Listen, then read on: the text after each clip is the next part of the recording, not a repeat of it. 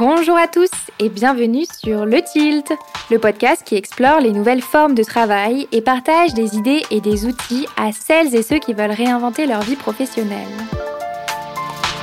Je suis Léa Audrin, coach et formatrice en transition de carrière et mon but est de vous aider à déclencher votre tilt et naviguer entre les différentes phases de votre vie pro pour vous y épanouir pleinement. Un tilt, c'est une prise de conscience, un déclic grâce auquel un nouveau monde des possibles professionnels s'ouvre. Je vous partage des épisodes solo ou des interviews, au sein desquels je décortique des sujets autour de trois thématiques clés. La transition professionnelle, la carrière et le futur du travail. Vous pouvez également me suivre sur Instagram, at sur LinkedIn et bien sûr rejoindre ma newsletter pour accéder à davantage de contenu concret pour impulser du changement dans votre vie pro et découvrir mes offres d'accompagnement. Pour ce faire, cliquez sur le lien en description de l'épisode. Je vous laisse avec ma conversation du jour.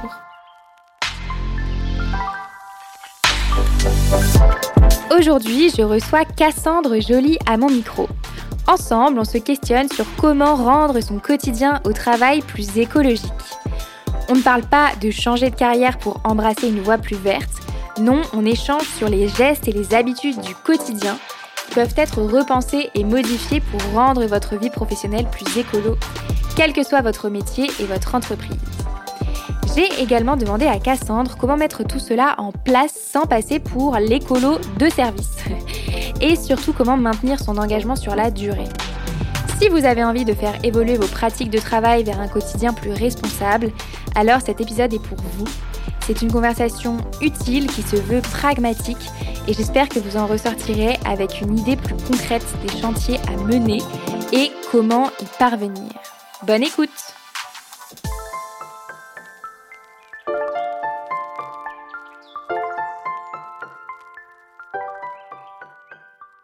Bonjour Cassandre. Bonjour. Bienvenue sur le Tilt. Merci beaucoup de Je suis ravie de te recevoir, Cassandre. Euh, ta mission dans la vie, c'est d'accélérer la transition écologique au travail pour les salariés éco-engagés qui veulent faire changer les choses. C'est une magnifique mission et pour ça, tu t'es attelé euh, à écrire un livre qui est euh, récemment paru. On va en rediscuter ensemble. Mais avant de rentrer dans le vif du sujet, Cassandre, est-ce que tu peux te présenter sans parler de ton travail, s'il te plaît? Oui, donc je suis Cassandre Joly. si vous me cherchez, j'habite à Lyon depuis 6-7 ans. Fait j'ai pas mal bougé, euh, donc je suis mariée et quand je ne travaille pas, peut-être que je suis euh, en train de faire du, sport. Je fais pas mal de course à pied, yoga, du ski de rando, du kitesurf, du vélo, ou de lire, ou d'écrire, ou de danser la salsa peut-être. Ok, sympa, plein de, plein de belles passions. euh, et quelles sont tes activités euh, professionnelles du coup? Donc j'en ai, on va dire trois. La principale, euh, je suis salariée en agence de l'énergie et du climat de, sur le département de la Loire. Donc, je fais du conseil en mobilité pour les entreprises et pour les euh, collectivités. Donc, ça, c'est ma première activité euh, à temps plein. J'ai une deuxième activité, comme tu l'as dit, qui est écolo au boulot, qui est principalement un podcast, mais aussi une communauté et désormais un livre sur l'écologie au travail. Euh, et ma troisième euh, plus petite casquette, c'est que je suis aussi animatrice de fresques de la mobilité. Donc voilà, j'essaie de sensibiliser euh, par tous les moyens possibles. Ok, génial, super. Alors, du coup, j'adore cette expression écolo au boulot. Elle sonne hyper bien, elle est très bien trouvée. elle est restée dans ma tête. et donc, du coup, toi, au sein de tes recherches sur comment être écolo au boulot, tu relèves sept grands chantiers. Est-ce que tu peux nous dire quels sont les chantiers écolo au boulot s'il te plaît? Oui, euh, ces chantiers, c'est un peu les grands sujets que j'ai recensés sur lesquels on peut agir au travail. Euh, donc il y a les déplacements. Euh, bon, c'est aussi mon métier, donc ça a été le premier chapitre du livre que j'ai écrit. L'énergie, l'alimentation, les déchets et l'utilisation de ressources, le numérique, la biodiversité, et j'ai ajouté la solidarité qui a quand même un fort lien aussi quand on parle de transition écologique. Donc voilà, dans le livre, on retrouve ces sept grands défis qui sont répartis en sept euh, chapitres dans la première partie. Et à l'intérieur, à chaque fois, on retrouve plusieurs niveaux d'action et donc selon trois niveaux, soit à son niveau individuel, soit collectivement avec des, collègues, soit globalement dans toute l'entreprise, dans toute l'organisation ou dans son secteur d'activité. Voilà, ces changements, on peut les mener à différents niveaux parce qu'on va pas on va pas agir de la même manière qu'on soit ben, un salarié dont l'activité n'a rien à voir avec l'écologie et un mmh responsable RSE. Ouais, exactement. Et hum, alors, du coup, peut-être avant de, de, que tu nous, peut-être qu'on creuse dans un ou deux de ces euh, sujets-là, comment est-ce que toi, t'es tombé dans la marmite en fait? Comment est-ce que tu en es arrivé à écrire ce livre et à faire ces recherches? Ouais, c'est euh, un cheminement qui, euh, qui est parti de moi en fait, hein, forcément. Moi, j'ai, depuis mes études, je voulais travailler dans le développement durable, dans l'écologie, donc c'est quelque chose que j'ai réussi à faire. Sauf qu'au bout de un an de mon premier métier, et eh ben, j'avais toujours pas eu d'impact concret, c'est-à-dire que des projets sont assez longs à mener, euh, et j'ai eu, besoin de trouver un, autre type d'impact. Et je me suis rendu compte que, ben, en fait, de la même manière que je fais des éco-gestes à la maison, tout ce que je peux faire au travail, ça a de l'impact et ça a parfois beaucoup plus d'impact même que ce que je peux faire à la maison. Et donc, j'ai cherché euh, tout ce que je pouvais faire pour l'écologie au travail, concrètement, je suis allée sur Google, j'ai tapé écologie au travail, j'ai fait les 20 pages que qu'il y avait, euh, en faisant tous les liens un par un, j'ai noté tous les conseils que j'ai trouvés. Et, euh, et j'ai tout mis dans un, dans un document en ligne. Et euh, petit à petit, j'ai sorti des articles de blog. Euh, puis c'est devenu un podcast. Et puis euh, j'ai ressorti un peu tout ce que j'avais écrit euh, au moment d'écrire ce livre. Ok, super.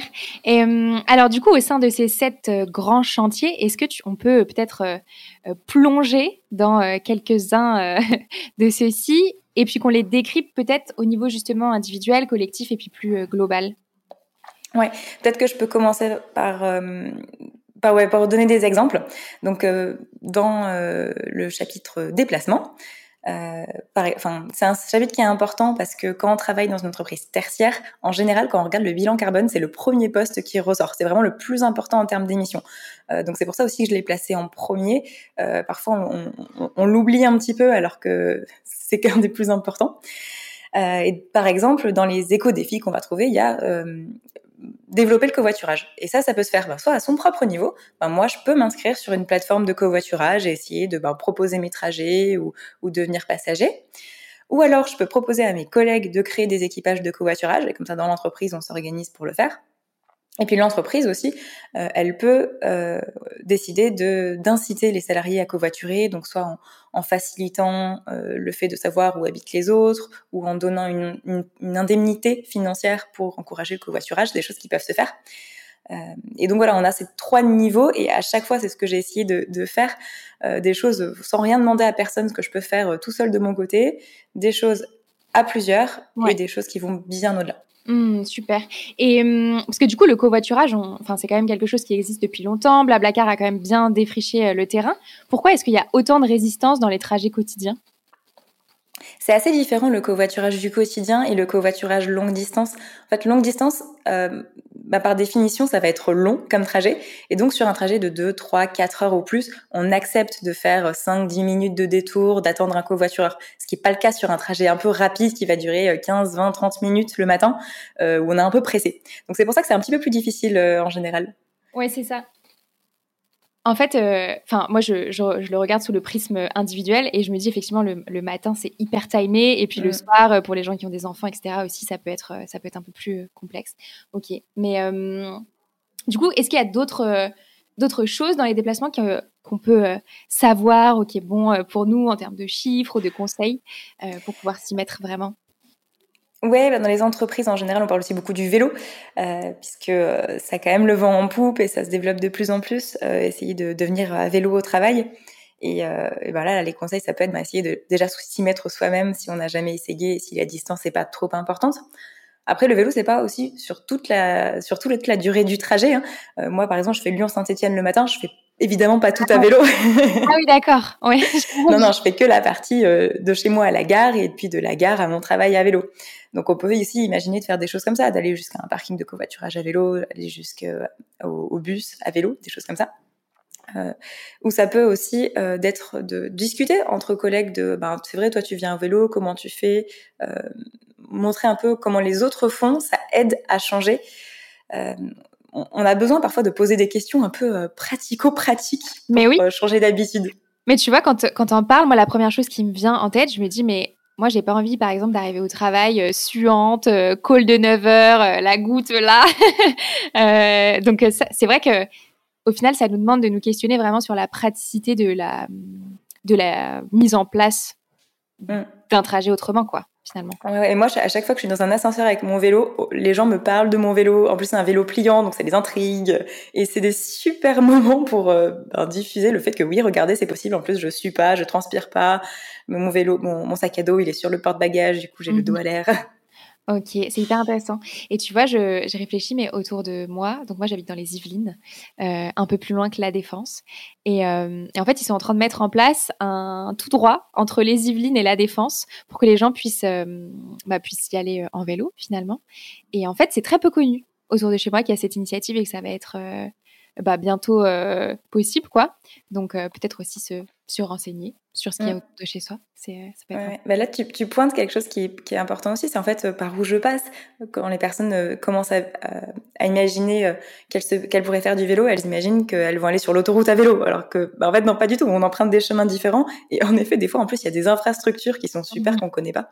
Mmh, c'est clair. Ok, donc ça, c'est un des premiers piliers qui nous permet de faire un pas vers plus d'écologie au boulot. Donc les déplacements. Donc, je vous invite, euh, nos auditeurs et nos auditrices, à vous questionner euh, quel serait le petit euh, pas que vous pourriez faire à la rentrée. Est-ce qu'il y a un autre grand chantier que tu as envie qu'on creuse ensemble, Cassandre? Dans le domaine du travail, on peut peut-être citer le numérique aussi, qui j'essaie de donner des, choses qui, concernent un petit peu tout le monde. et c'est vrai que dans le numérique, on parle souvent de, trier ses emails, qui est une, en effet une bonne pratique, mais qui n'est pas du tout la plus efficace en termes d'impact parce que voilà, euh, en fait, euh, on considère que regarder euh, deux heures de, de vidéos sur en streaming en haute définition, c'est autant d'émissions de CO2 que tous les mails de toute votre vie. Ah ouais. Donc c'est très bien de trier ces mails, mais c'est vraiment pas la priorité. Mmh à la place, ce qu'on peut faire, c'est justement ben, déjà se connecter au Wi-Fi quand on est au travail. C'est vrai que des fois, on reste en 4G, alors que le Wi-Fi, ça consomme beaucoup moins si on utilise son matériel perso. Euh, et puis de limiter tout ce qui est euh, bah, streaming, que ce soit du streaming vidéo ou du streaming audio, en téléchargeant les choses, euh, en limitant la, la, qualité, en diminuant la qualité aussi. Des fois, on n'a pas besoin de la meilleure qualité vidéo pour juste écouter quelque chose. Mmh, c'est hyper intéressant. Dans ton livre, tu nous dis si le numérique était un pays, il aurait, des, il aurait deux ou trois fois l'empreinte carbone de la France. C'est monstrueux. ouais, c'est quelque chose qui en fait est en, en, augmentation puisque bah, forcément euh, euh, le numérique en est pas encore à son apogée. Euh, on échange de plus en plus de, de, de données, tous les outils qu'on utilise sont de plus en plus énergivores en effet. Alors il y a les données, ça c'est la première chose et ce qu'on peut contrôler facilement à son propre niveau. Mais en fait, dans le numérique, ce qui est le plus important, c'est aussi la fabrication des appareils. C'est là qu'on va avoir ben, l'empreinte la plus importante parce qu'il y a plein de métaux dans nos téléphones, dans nos ordinateurs, etc. Et donc là-dessus, ben, collectivement, entre collègues ou dans l'entreprise, pouvoir se dire on garde nos appareils plus longtemps, on les répare, euh, on achète du reconditionné ou alors on les loue. Euh, ça, ça peut vraiment aider aussi à, limiter l'empreinte du numérique. Ouais, c'est clair. Je me dis à, l'échelle d'une entreprise, d'une multinationale, avoir cette démarche vraiment euh, pour toutes les équipes, déjà c'est un gros, un gros, gros pas en avant. Mm. Le truc, un truc aussi, ce qui est symptomatique, c'est les, smartphones. Tout le monde a deux smartphones maintenant, genre le, le pro et le perso, alors que bah, du coup, ça fait double usage pas forcément nécessaire. Et on sait maintenant faire des téléphones avec double carte SIM, où on peut même sélectionner euh, mode perso, mode pro, et ça évite d'avoir deux smartphones à créer au lieu d'un. Ouais, c'est hyper intéressant. Donc du coup, du côté euh, numérique, ce qu'on peut retenir, c'est déjà avoir une utilisation peut-être plus consciente des données euh, au quotidien et notamment de la vidéo. Comment est-ce qu'on consomme la vidéo euh, Faire attention à son matériel, comment, où est-ce qu'on se le procure et puis sa durée d'utilisation. Et puis le téléphone, c'est vrai qu'il y a beaucoup beaucoup de gens qui ont deux téléphones pro perso. donc ok, hyper intéressant. Est-ce qu'il y a autre chose dans la partie numérique qui est intéressante à savoir pour qu'on puisse faire le premier pas? Euh, bah, en fait, c'est toujours un petit peu pareil. C'est le premier pas, c'est un peu de se former, de savoir euh, qui est-ce qui euh, euh, va avoir de l'impact ou pas dans le numérique, parce que c'est ce que je disais. Des fois, on a des fausses croyances sur le fait de trier ses mails, alors qu'en fait, c'est beaucoup plus facile finalement de juste une fois acheter un appareil reconditionné et d'en prendre soin que de trier ses mails tous les jours. Donc tant qu'à faire, voilà, moi mon message ce serait ça, c'est d'essayer de, de, regarder un peu sujet par sujet qu'est-ce qui est le plus important à faire. Mmh, ok, super. Qu'est-ce qu'on a d'autre comme chantier qu'on peut creuser ensemble, Cassandre? Euh, il y a les déchets aussi. Alors on en parle beaucoup. C'est pas forcément l'émission la plus importante, mais c'est une émission qui est assez visible. Euh, donc on en parle beaucoup. Euh, et donc les déchets les plus courants en entreprise, ça va être le papier. Ouais. Alors de moins en moins, mais alors, quand même. À ce sujet, je suis tombée de ma chaise. Il faut que je lise cette stat. Un salarié qui est dans ton livre. Hein, un salarié consomme en moyenne trois ramettes de papier par mois. Que font les gens? Que, pourquoi? Pourquoi? Je ne comprends pas. Qu'est-ce qu'ils impriment? Je ne comprends pas. Ben, ceux qui impriment les mails, je rien que ça en fait. Euh, combien de mails tu reçois par jour si tu les imprimais ah. tous euh? Non mais alors là vraiment je me suis dit mais on est où? Pourquoi ça existe encore? Une fois, dans, dans une entreprise, j'ai converti leur consommation de papier en arbres. Concrètement, combien d'arbres vous consommez par an? Et euh, ouais, je pense que depuis, ils ont réduit. Ah bah oui, j'imagine. Ouais. C'est fou, mais alors, euh, bon, moi, je fais euh, peut-être pas partie de la génération qui a eu l'habitude d'imprimer des choses. C'est vrai que quand j'étais en entreprise, je voyais des gens qui imprimaient beaucoup. Mais, mais alors ça, ça m'a, tu vois, apparu comme un truc hyper facile à, à faire changer, quoi. Oui, c'est facile à faire changer si tu sais utiliser le numérique à la place de, de, de, tout ce que tu faisais en papier avant. Donc ça demande, ben, encore une fois, de la formation. Alors pas, pas forcément de la formation à l'écologie, mais de la formation à l'utilisation du numérique, même de la formation à l'imprimante. Les gens ne savent pas imprimer euh, comme il faut, du coup ils font des erreurs d'impression, donc il faut réimprimer par-dessus. Alors qu'en fait, euh, si euh, quand il y a la nouvelle imprimante, tout le monde est formé à comment je fais bien le recto verso sur les bords longs, sur les bords courts, bah, on fait moins d'erreurs et on gâche moins de papier. Ouais, Ok, donc du coup dans les déchets, il y a ce premier poste là qui est le papier, qui est monstrueux et sur lesquels on peut agir. Est-ce qu'il y a d'autres choses sur le chantier euh, déchets? Euh, eh ben, on peut peut-être parler des déchets organiques, euh, parce qu'il y a une nouveauté, en tout cas en France, à partir de 2024, c'est qu'il va falloir que tout le monde se mette à les valoriser, même les entreprises, et quelle que soit leur taille. Donc ça, c'est important à savoir. J'ai fait un épisode de podcast sur le sujet d'ailleurs, parce que moi-même, je ne savais pas trop quelles étaient les différentes options, donc je suis allée demander à des experts. Et donc on peut ben, soit faire du compostage euh, dans son entreprise, euh, du lombricompostage, du compostage euh, classique, ou alors apporter ses déchets organiques à un point d'apport volontaire, ou se les faire collecter directement dans l'entreprise pour que ça devienne soit du méthane, du biométhane, soit du, du compost, mmh. du compost industriel. Ok, ok. Alors là, vraiment, moi, je connais pas du tout euh, ça. Qu'est-ce qui provoque ce genre de déchets dans une entreprise euh? Ça va être tous les restes de repas, le marc de café, euh, les trognons de pommes, etc. Alors après, on en trouve beaucoup dans dès qu'il y a un restaurant d'entreprise, par exemple. Mmh, d'accord. si tu as juste une salle où tu manges avec tes collègues, vous êtes 10 ou 15, là, il y a assez peu de déchets normalement. Ok, d'accord. Ok, super. Et quoi d'autre sur les déchets? Il faut, euh, il faut savoir. Et euh, qu'est-ce qu'on peut dire d'autre? Bah, le, deuxième déchet qu'on retrouve souvent, c'est tout ce qui est contenant à usage unique. Donc, euh, ben, les gobelets, les bouteilles en plastique, les, couverts, tout ce qui est jetable en fait, les pailles, etc. Donc ça, on en retrouve encore beaucoup dans les entreprises. C'est en train de changer parce qu'il y a des lois sur l'économie circulaire qui sont arrivées et qui interdisent progressivement ce genre de pratiques. Mais bon, toujours est-il que c'est pas évident. Enfin, j'échange avec pas mal de, personnes qui en général ont du mal à faire passer euh, euh, les éco-cups ou les mugs à la place des, gobelets. Ah ouais, c'est fou. Ok, alors moi, ça fait très longtemps que je suis plus en entreprise, du coup, je, je, découvre un petit peu euh, tout ça. Ok, c'est très lié aussi avec l'alimentation parce que hum, pour le coup, quand j'y étais, c'est vrai qu'on mangeait beaucoup dehors. Euh, il y avait beaucoup de déchets, euh, d'emballage, de tout ce qu'on allait chercher dans les restos ou les petites boutiques à côté. Donc j'imagine que ça, ça représente aussi énormément de, de déchets. Ouais, ouais, forcément. Bah, dès que tu vas, que tu commandes quelque chose qu'on te livre en entreprise ou que tu vas chercher à manger ouais, tu, récupères des, des, déchets euh, qui sont souvent en plastique ou en, on dirait qu'ils sont en carton, mais ils sont quand même un petit peu en plastique. même si c'est recyclable maintenant, euh, c'est pas l'idéal. Mais là-dessus, il y a des choses assez simples qu'on peut faire, surtout quand on est au travail, qu'on va toujours globalement chez les mêmes commerçants, c'est qu'on peut apporter ses propres contenants, ses propres boîtes, etc. Et, euh, et les laisser à l'entrée euh, dans, dans l'entreprise, par exemple, avec des, des, des, sacs euh, aussi pour pas que le commerçant nous donne en plus un sac. Mmh. et ça, ça réduit les déchets euh, assez facilement. Mmh. Ouais, c'est une super idée ça, d'avoir au final son petit kit de vaisselle toujours à dispo dans l'entreprise.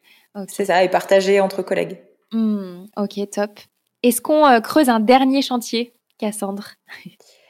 Euh, si tu veux, je te laisse, euh, je te laisse le choisir. Ouais, alors, quel chantier? Attends, j'ai ton petit livre là, je vais juste regarder. alors, donc on a fait les déplacements, on a, ah, on a fait les déchets, on a fait le numérique. Ben écoute, celui de l'énergie dans le bâtiment. Ça, c'est hyper intéressant. Et, euh, et c'est quelque chose que j'ai expérimenté moi quand j'étais en entreprise, parce que j'avais une, euh, j'étais dans une boîte où l'été, il faisait une chaleur monstrueuse euh, et l'hiver, il faisait hyper froid et c'était un sujet de discorde dans les équipes qui était énorme. Donc, donc allons allons-y pour celui-ci. ouais, ça, ne m'étonne pas. Hein, les, sujets de, température, on n'est pas tous sensibles de la même manière. Euh, mais ce que tu dis, ça, montre un, bâtiment qui est mal isolé a priori, puisque s'il fait froid l'hiver, euh, c'est que la chaleur euh, reste pas, et que s'il fait chaud l'été, c'est que la chaleur rentre trop vite. Euh, donc, bah, ce qui est faisable à l'échelle de toute l'entreprise, de toute l'organisation, quand c'est possible, c'est d'aller vers de la rénovation énergétique. C'est quand même le plus efficace pour consommer moins d'énergie et avoir un meilleur confort à l'intérieur des bâtiments. Il y a quelques astuces aussi quand ben, l'entreprise n'en est pas là et qui euh, nous on subit. Euh, ben, pour garder le chauffage, ça va être bien de fermer les portes. Euh, tout ce qui peut faire pour se couvrir soi-même aussi, ben, des bonnes chaussettes, euh, des manches longues. Euh, c'est pas parce qu'on est au bureau qu'il faut qu'on soit en t-shirt, euh, ce genre de, de, de pratiques. nous, on a une coupure de, de, chauffage cet hiver dans mon entreprise. Okay. Et du coup, j'avais acheté des mitaines pour, qui, parce que j'avais froid aux mains, en fait, mes mains sur le bureau étaient en train ah, de geler. Ah non Mais les mitaines, c'était hyper bien, en fait, j'avais chaud avec ça. Mais ça, c'est un sujet qui est intéressant parce que pour euh, effectivement, il y a, y a, le sujet bâtiment, mais il y a aussi le sujet concentration. Enfin, une entreprise, elle a tout intérêt à ce que ses salariés euh, soient bien, parce que quand il fait trop chaud, on va pas se mentir, impossible de travailler. Et quand il fait trop froid, ça prend une énergie de dingue et donc beaucoup moins d'énergie pour la concentration, pour le travail, les échanges, etc. Donc au bah, final, complètement. Mmh ouais, carrément. Quand t'es pas bien euh, corporellement, tu travailles moins bien. Donc c'est un, enfin, pour les entreprises, c'est un sujet de coût parce que ben, l'énergie, ça coûte quand même de plus en plus cher. Et c'est un sujet de productivité des salariés. Enfin, on le voit quand il y a des canicules, il y a des études qui montrent que les, personnes sont moins, moins concentrées, moins productives. Mmh, ouais, c'est clair. Ok. Alors, pour nos auditrices et nos auditeurs, euh, on vous laissera nous dire euh, sur LinkedIn ou sur Instagram ce que vous mettez déjà en place euh, et puis ce que vous avez comme tilt là aujourd'hui au cours de notre conversation et que vous pouvez mettre en place bah, dès demain, dès aujourd'hui dans votre entreprise. je te propose, Cassandre, que on parle peut-être de la mise en place de tout ça concrètement. Parce que sur le papier, on se dit, ah bah oui, trop bien, euh, super, demain, je vais mettre tout ça en place et puis tout le monde va me suivre. Euh, on sait que la transition écologique, et notamment dans les modes de vie, modes de travail, euh, c'est beaucoup plus complexe que ça. Euh, comment est-ce qu'on peut réellement initier son action, du coup? Euh, Alors, ça va dépendre de sur ce sur quoi on veut s'engager. Euh, c'est-à-dire que si tu veux t'engager sur, euh, sur tout, euh, tu veux tout changer dans ton entreprise, tous les sujets t'intéressent, euh, ben là, va peut-être falloir commencer par créer un système qui va te permettre d'agir. Donc, soit créer un groupe de travail avec des collègues ou dans ton entreprise qui sont intéressés par le sujet ou qui sont concernés par certains sujets, créer un collectif de salariés ou devenir ambassadeur RSE si c'est quelque chose qui est en place dans son entreprise. Voilà, quelque chose qui va faire qu'on va pouvoir agir sur le sujet un peu dans, dans, le temps, parce que si on veut agir sur tout, il, va falloir quand même euh, prioriser. Ou alors, euh, il y a une action spécifique euh, qui nous tient à cœur. Bah, par exemple, moi, j'en peux plus d'avoir froid dans les bureaux, il faut qu'on fasse quelque chose. Ou moi, je suis très sensible à la, à la cause animale et à la biodiversité, donc j'ai envie que de proposer à mes collègues d'agir sur ce sujet-là. Et dans ce cas-là, euh, et ben on va partir de, de, voilà, de ce truc qui nous tient à cœur, qui nous révolte ou, ou qu'on aime bien. à partir de là, moi, ce que je conseille, c'est de regarder déjà tout ce qui existe dans l'entreprise, tout ce qui est déjà mis en place ou autour de l'entreprise dans mon secteur d'activité. D'aller en parler concrètement. Enfin, des fois, il y a des questions qu'on peut qu'on peut aller poser. Euh, même, euh, même des prestataires. Enfin, j'ai des salariés qui racontaient qu'ils avaient vu euh, le, prestataire qui, qui tondait la, la haie, enfin qui, qui, coupait la haie euh, de, de, des espaces verts au travail, et ils sont allés parler avec lui pour savoir quelles étaient ses pratiques, etc. Enfin voilà, on peut aller poser des questions un peu naïvement, quoi. Ça permet de, parfois faire, de faire, sauter des idées reçues. On pense que l'entreprise veut faire mal, alors qu'en fait, il y a déjà des choses qui sont prévues. Voilà. La deuxième chose, ça peut être de trouver des personnes ressources euh, dans l'entreprise, donc euh, qui vont pouvoir nous aider, soit parce que ça fait partie de leur mission ou elles ont euh, ce niveau dans leur mission, ce niveau hiérarchique qui fait qu'elles vont pouvoir nous aider, ou alors des personnes qui sont aussi sensibles comme nous à ces sujets-là. Donc voilà, bien s'entourer, c'est un des premiers conseils qu'on peut qu'on peut donner, de pas rester seul avec les actions qu'on veut mettre en place, parce que ben, à plusieurs, ça va déjà plus loin, mais c'est beaucoup plus facile aussi. C'est dur pour une entreprise d'avoir des œillères à tel point aujourd'hui de n'avoir rien initié du tout, quand même. Il y a hmm. au moins au moins le tri des déchets, quoi. au moins. Donc, euh, donc je pense qu'effectivement, c'est un super conseil, ça, de d'ouvrir les yeux et de se dire qu'est-ce qui existe et à quoi je peux me greffer comme euh, initiative, en fait. Et c'est enfin, assez rare qu'on trouve absolument rien de fait dans une entreprise. Des fois, c'est pas parce que c'est écolo, c'est juste parce que ben, ça coûte moins cher ou c'est logique. Ou, tu vois, le, le, bon sens aussi, des fois, fait que des choses vont dans le bon sens écologique aussi. Mmh, ouais, c'est clair. Euh, Est-ce qu'il y a autre chose qui nous permet d'initier l'action en entreprise? Ouais. Euh, déjà, c'est de commencer par la plus petite action possible.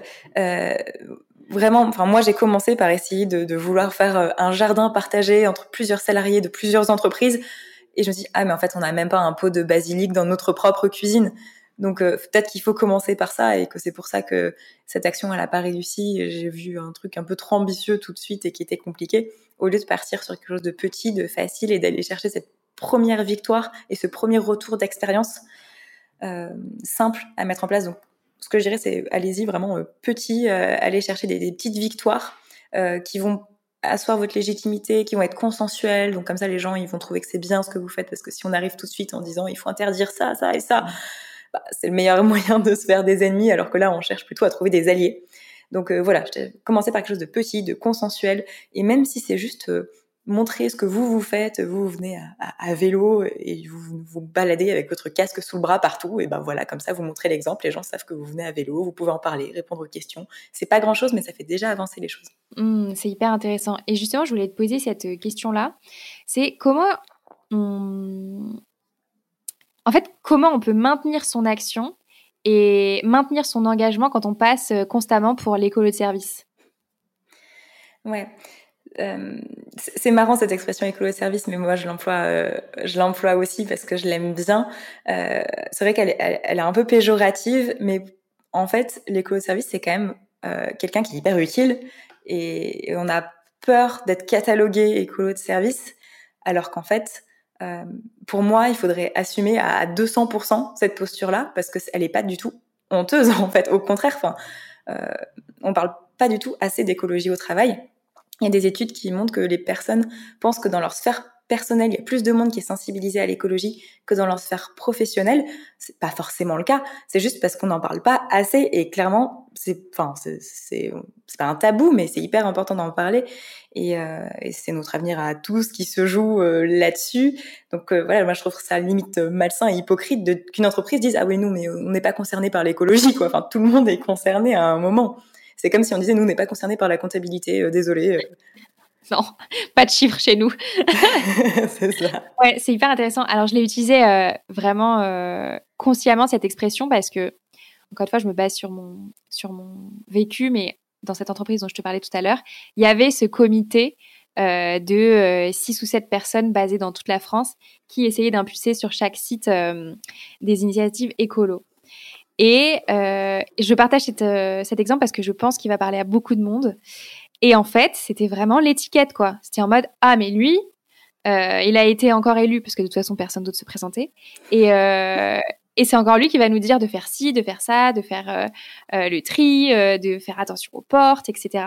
Donc vraiment, c'est cette idée de changer l'image des personnes qui s'engagent aussi et qui sont un peu les, mm, les leaders sur ces sujets, quoi. Mmh, mmh.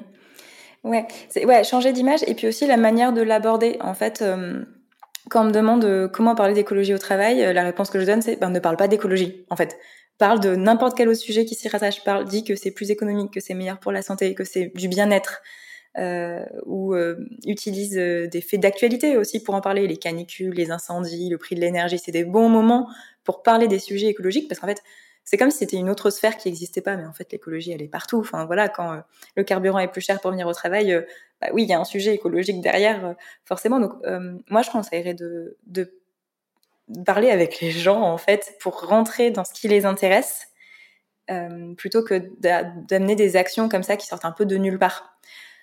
Hum, on peut aussi euh, choisir de pas cibler juste à dire ça. on va faire ça parce que euh, c'est bien pour diminuer nos émissions de CO2. Les gens en général ils savent même pas ce que c'est une tonne de CO2. Donc c'est pas la peine de parler de ça, mais plutôt de dire on va faire ça parce que c'est un projet collectif, c'est sympa, ou on va faire ça parce que ben, ça fait économiser de l'argent à l'entreprise, ça, ça parle peut-être parfois davantage. Et hum, ok, c'est hyper intéressant. Donc en gros, la première chose pour embarquer les gens avec soi, c'est vraiment d'intégrer ces sujets-là dans les conversations quotidiennes. Mm. Est-ce qu'il y a d'autres leviers pour embarquer les gens avec nous? Après, pour embarquer, ben, ce que je disais tout à l'heure de donner l'exemple, ça, marche assez bien. Alors, il faut, c'est plutôt dans le temps, mais euh, quand on est un peu catalogué écolo de service, par exemple, la personne qui fait du vélo, toi, t'es le cycliste de l'entreprise, et ben le jour où je vais vouloir me mettre au vélo, ben c'est toi que je vais aller voir parce que je sais que toi, tu vas avoir des bons conseils à me donner. Ou si je sais que toi, ben, peut-être que tu nous as saoulés avec le tri des déchets, mais n'empêche que le jour où je me dirais, ah oui, tiens, ça, je sais pas où ça se met, et eh ben, c'est toi que je vais aller voir. Donc, l'écolo de service, il rend service aussi aux autres. Complètement. Donc voilà, donner l'exemple, euh, c'est une façon d'embarquer avec soi, sur le long terme en tout cas. Euh, pas essayer de convaincre ceux qui veulent pas être convaincus. Ça, c'est un conseil important, je crois. Euh, des fois, on passe beaucoup d'énergie à convaincre ceux qui, sont limite climato-sceptiques, alors qu'il y en a plein qui sont plutôt, ben oui, ils sont conscients du truc, ils veulent bien agir. Juste, ils savent pas comment faire ou ils sont pas méga motivés, mais c'est beaucoup plus facile de, de les aider à changer et à mettre des choses en place. Donc voilà, pas perdre d'énergie sur ceux qui veulent pas changer pour embarquer euh, ben, plus facilement, plus rapidement. Ouais, et hum, il y a un, autre sujet que tu abordes dans ton livre que j'ai trouvé hyper intéressant. Et tu parlais des plus petites actions possibles, et je pense que ça peut rentrer dans ce champ-là. C'est se poser la question dans mon métier, à moi, que j'exerce au sein de l'entreprise, euh, c'est quoi ma marge de manœuvre? C'est quoi les petites choses que je peux faire? Moi, dans une ancienne vie, j'étais responsable marketing. Euh, les responsables marketing, il y a énormément de choses, notamment en termes de données euh, et de stratégies qu'on peut faire pour agir là-dessus. Et ça, c'est hyper intéressant. Est-ce que tu as des, des conseils ou des, leviers à nous partager sur ce sujet-là euh, Oui, en fait, pour, pour moi, et c'est pour ça que j'ai fait le podcast Écolo Boulot, c'est qu'en fait, tout le monde peut agir pour l'écologie au travail, quel que soit son poste. Et euh, il y a plein de postes qui vont devoir se transformer aussi euh, par la suite, ce qu'on appelle les emplois verdissants, c'est-à-dire que tout le monde va devoir intégrer dans son poste des choses euh, nouvelles. Par exemple, les enseignants, maintenant, ben, il va falloir qu'ils forment aussi aux enjeux euh, du changement climatique et de la transition écologique. Euh, ben, les, les, les, comptables, ils vont peut-être intégrer la comptabilité en triple capital, donc qui prend aussi en compte l'humain et l'environnement. Si tu es dans la finance, ben, il y, a des fonds verts et des fonds d'investissement responsables. Euh, si tu es dans la communication, il faut faire très attention au greenwashing, même si c'est un super argument de vente.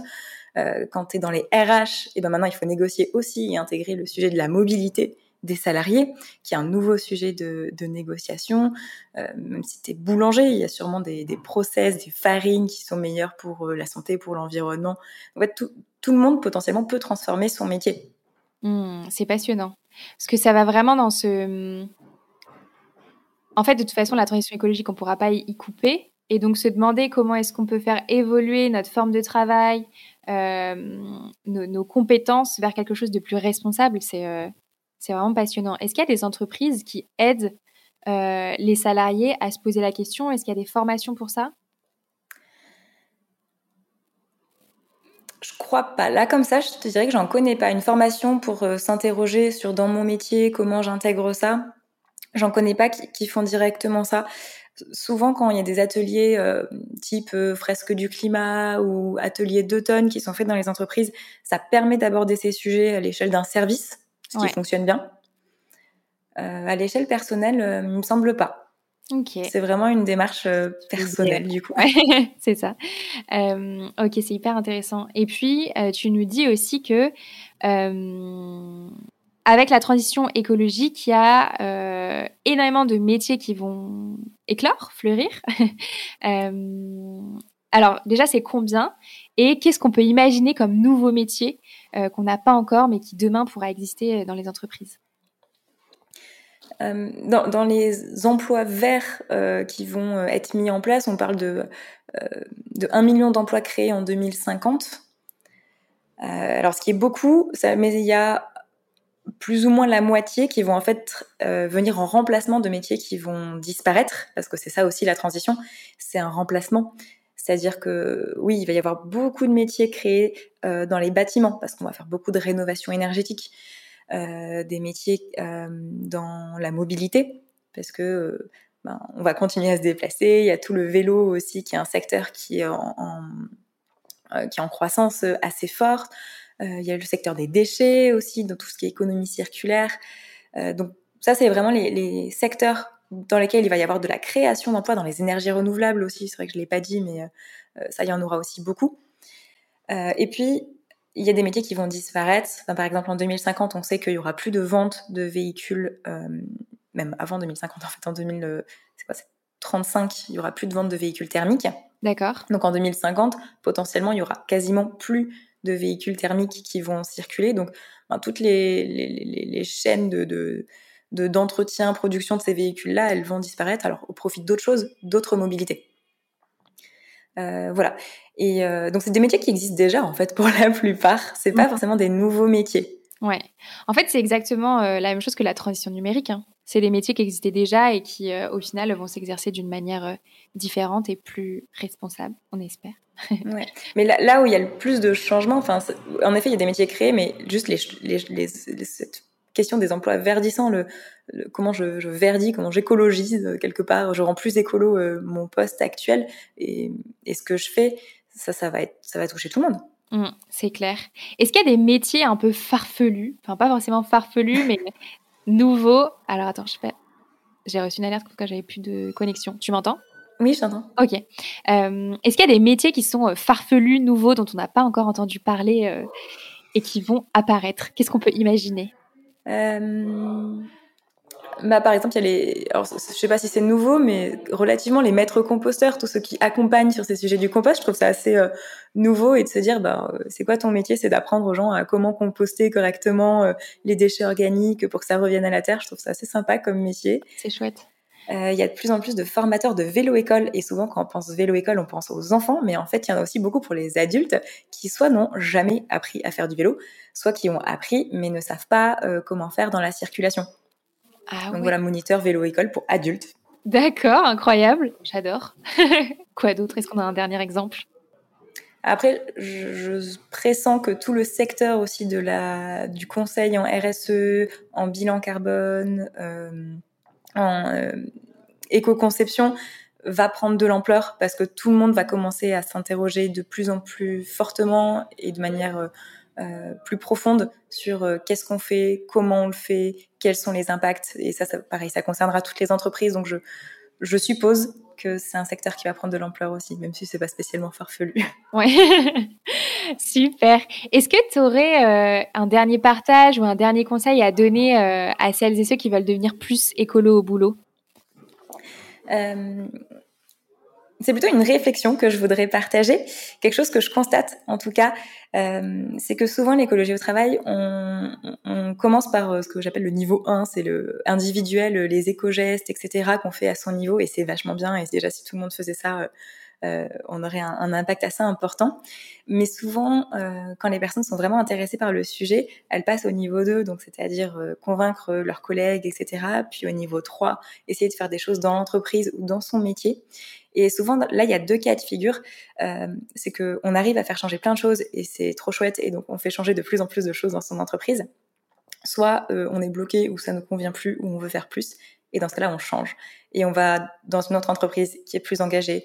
On va peut-être faire du conseil euh, dans le secteur où on était euh, pour ben, répliquer ce qu'on a fait dans notre entreprise, où on va élever des chèvres ou faire du maraîchage. C'est un cas de figure qui est aussi envisageable.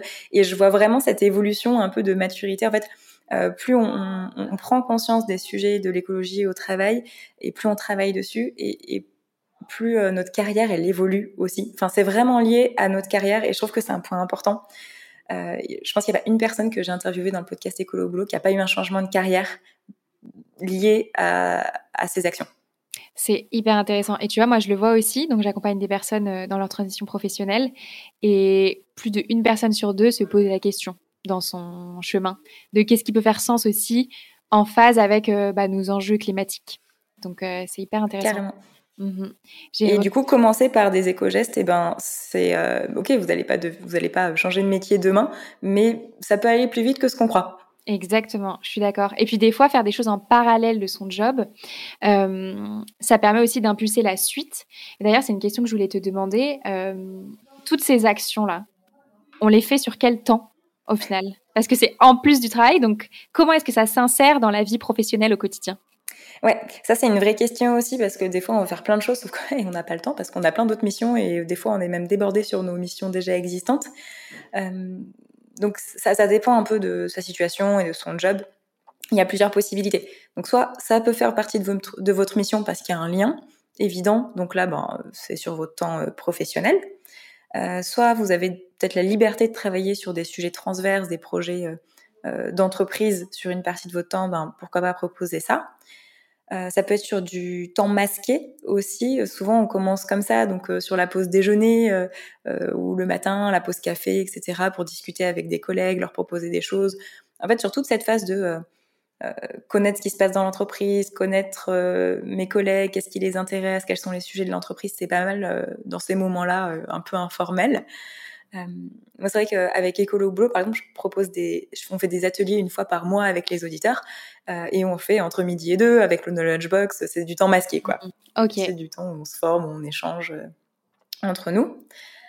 Moi, le conseil que j'aurais à donner aussi, c'est que si vraiment on a ciblé quelque chose qu'on veut faire et qui va nous prendre du temps, euh, ça peut être soit de répartir la charge à plusieurs, c'est-à-dire ben, si j'ai trouvé des collègues ou d'autres personnes qui sont intéressées, euh, ben, c'est de se séparer euh, les missions.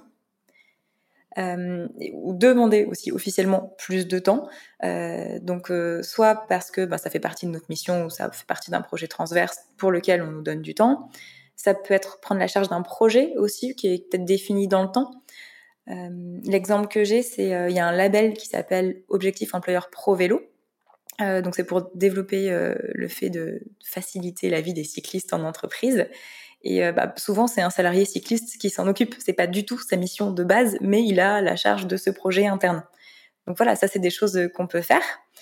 ou alors, bah, voilà, je le disais, s'il y a des ambassadeurs RSE, bah, on peut aussi de, de, rejoindre ça ou un collectif de salariés. Ouais. ou alors, on peut aussi envisager le syndicalisme, qui est une manière d'avoir du temps dédié pour divers sujets liés à la vie de l'entreprise et l'écologie, euh, ça en fait partie maintenant. Ok, intéressant, super. Merci Cassandre pour tous ces bons conseils et tous ces, euh, en fait c'est très pragmatique et c'est hyper agréable parce que on repart avec euh, des choses à faire là en sortant de chez nous quoi. Donc, euh, merci beaucoup pour tout ça. C'était l'objectif. ouais, trop bien. J'ai une dernière question pour toi, qui est ma question signature que je pose à tous mes invités. Euh, c'est si tu pouvais constituer ton board de rêve dans lequel tu convierais trois personnes, personnalités, entrepreneurs, qui te conseilleraient tout au long de ta carrière, qui est-ce que tu choisirais? Yes. Euh, alors, je choisirais des personnes un peu complémentaires. J'ai pensé à Claire Nouvian. Euh, qui est présidente de l'association Bloom euh, et qui euh, dont la partie très militante et lobbying m'intéresse beaucoup et c'est quelque chose qu'elle réalise très bien. Elle a pris un sujet invisible aux yeux du grand public qui est l'exploration industrielle des fonds marins. personne ne le voit, tout le monde s'en fiche et elle, elle en a fait un sujet de société un sujet politique donc trop bien et voilà l'expérience de cette personne serait intéressante. Euh, après, je mettrai dedans euh, Valérie Masson-Delmotte, qui est euh, coprésidente d'un des groupes du GIEC et qui est paléoclimatologue pour la partie expertise technique sur le climat. Et, Et en troisième, je mettrai quelqu'un que j'ai déjà rencontré, euh, qui s'appelle euh, Renaud Seligman et qui est euh, expert en convivialité. Et ça, c'est pour la ah, partie cool dans l'entreprise et relations humaines. Voilà, il a créé un bar qui s'appelle le Social Bar, où en gros l'objectif c'est que tout le monde se parle. Mais c'est génial. J'adore. Expert en convivialité. J'aime trop. Carrément. Je pense que dès que tu touches de l'humain, c'est bien, la convivialité. Génial, ok, super. Merci beaucoup pour ce joli board. Euh, où est-ce qu'on peut te retrouver, Cassandre? Où est-ce qu'on peut se procurer ton livre? Alors le livre, il est euh, sorti aux éditions Jouvence, donc vous pouvez le trouver euh, dans toutes les librairies en ligne ou en physique. Vous pouvez demander à vos libraires qui les commandent, comme ça vous les recevez sans frais de port, ou en version numérique. Et sinon, vous me retrouvez euh, ben, sur le site internet d'Écolo au boulot ou sur les réseaux sociaux. Je suis sur LinkedIn, Instagram et sur le podcast, euh, sur toutes les plateformes aussi. Génial, tout sera en description de l'épisode. Merci beaucoup Cassandre. Merci Léa. Merci beaucoup d'avoir écouté cet épisode du Tilt avec Cassandre Joly. J'espère que cet épisode vous aura donné des clés, des outils concrets pour transformer votre quotidien professionnel vers quelque chose de plus écolo. Et comme vous êtes encore là, à m'écouter, c'est certainement que cet épisode vous a plu. Si c'est le cas, vous pouvez noter l'épisode et le podcast sur Apple Podcast et Spotify et mettre 5 étoiles et un commentaire. C'est le meilleur moyen de m'aider à faire rayonner le titre. Je vous en remercie d'avance et je vous dis à bientôt